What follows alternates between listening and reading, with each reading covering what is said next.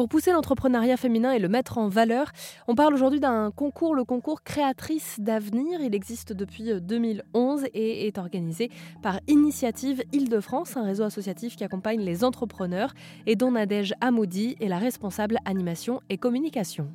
Alors, euh, Créatrice d'avenir a été créée en 2011 à l'initiative euh, à la base de l'État, donc à travers la préfecture de région, de la région Île-de-France et de la Caisse des dépôts à l'époque, euh, en partant bah, du constat que bah, il y avait toujours, en tout cas en 2011 et encore aujourd'hui, on a moins de femmes qui entreprennent que d'hommes et on aimerait vraiment atteindre en fait bah, la parité, puisqu'on sait que si plus de femmes entreprennent, c'est plus de création d'entreprises, c'est plus d'emplois aussi, c'est plus de richesse économique pour les territoires.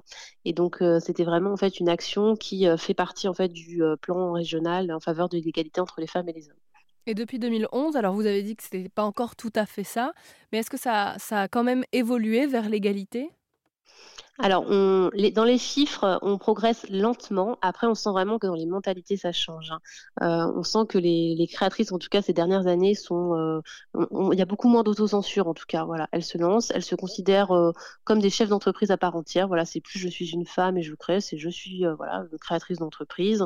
Elles se posent moins de questions et on voit quand même que voilà la société évolue et que voilà les, les, femmes sont aujourd'hui considérées de plus en plus comme des, des créateurs d'entreprises à part entière. Voilà, même si, voilà, des, fois, dans certains domaines d'activité, on sent quand même que ça peut étonner de retrouver des femmes voilà, à cet endroit-là, euh, mais euh, les mentalités évoluent.